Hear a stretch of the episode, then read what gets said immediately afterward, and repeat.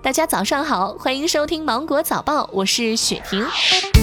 近日。江苏丹阳警方查酒驾的时候，一辆小车为了躲避检查，慌忙的拐进了小巷子。民警追上的时候，发现车内二人已经下车，其中一人黄某抢着称自己是驾驶员。经检测，车内的张某、黄某都喝了酒。原来黄某为了讨好领导张某，与其达成共识，顶包说是自己开的车。目前二人均被依法处罚。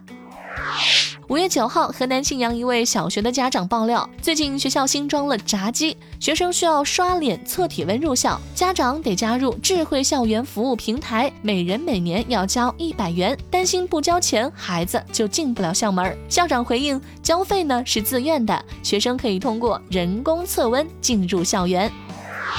近日，江苏南通一外卖小哥因为闯红灯遭到了交警的拦截。小哥哥情急之下掉头时刮到路边一辆小车，随后交警联系车主到现场进行处理。车主最终让小哥赔付了一元钱。车主称，经常看到外卖员交通意识淡薄，主要是为了让他长点记性。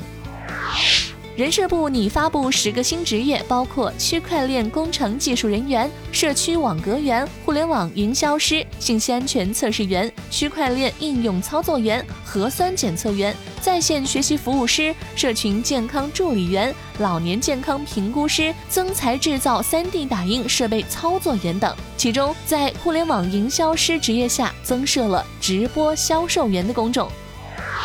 海外疫情持续蔓延，目前有一百四十二万中国留学生尚在海外，无时无刻不牵动着家长们的心。近日，有一位美国的留学生就收到了妈妈从国内寄来的加油包，除了口罩、药品等防疫物资，还有螺蛳粉、加多宝、老干妈、旺仔牛奶、虾、泡椒凤爪等中国特产。原来这是母亲利用物品的谐音提醒女儿老实宅家，不要瞎跑。